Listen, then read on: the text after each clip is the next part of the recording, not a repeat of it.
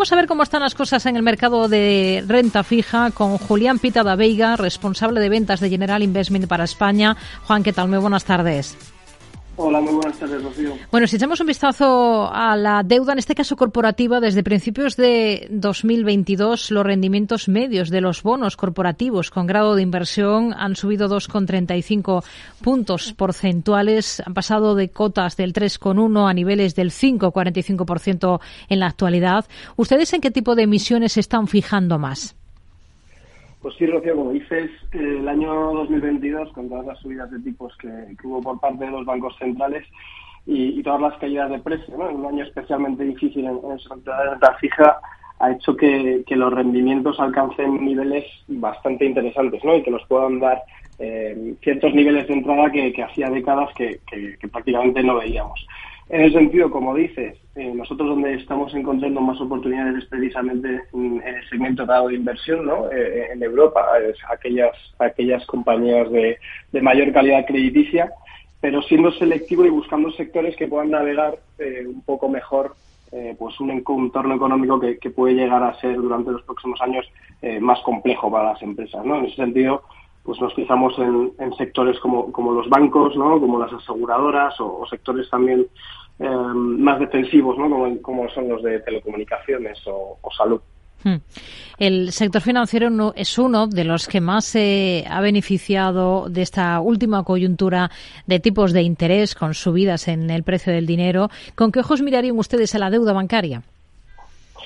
Pues sin duda, como, como comentaba antes, es uno de los que desde luego estamos poniendo más el foco. ¿no? Eh, ahora mismo los bancos si miramos para atrás, se encuentran mucho más saneados de lo que estaban, por ejemplo, en, años como 2007 o 2008. ¿no? Durante todos estos años han hecho un fuerte ejercicio de solvencia y, por lo tanto, creemos que todavía tienen la capacidad ¿no? de, mantener esa financiación a las empresas que, que, deseen endeudarse ¿no? y, por lo tanto, no creemos que vayan a cerrar el grifo y además en un entorno de tipos de interés alto, pues esto repercute directamente sobre sus márgenes, ¿no? Por lo tanto, sin duda es uno de los sectores a tener en cuenta y donde también estamos encontrando muchas oportunidades. Hmm.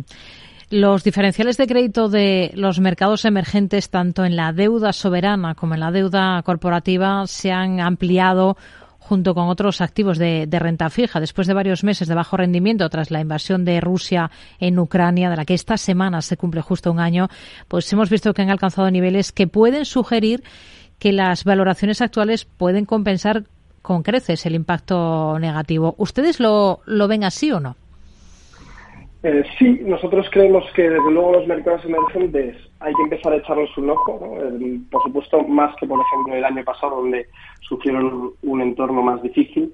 Eh, la semana pasada vimos como todos los rendimientos de, los bonos se incrementaron y, en la parte de emergentes pues la dispersión en los diferenciales se incrementó también considerablemente y teniendo en cuenta que hay tres principales factores que determinan el comportamiento de los mercados emergentes como son el dólar, lo que ocurra en la economía china y las tensiones geopolíticas, creemos que en algún momento durante el 2023 eh, podemos ver un, momento muy interesante de entrada, ¿no? especialmente cuando se aclaren las políticas o el techo en, las subidas de tipos de interés por parte de los bancos centrales y eso haga que no se mantenga un dólar excesivamente fuerte y que permita a los mercados emergentes eh, continuar realizando sus exportaciones.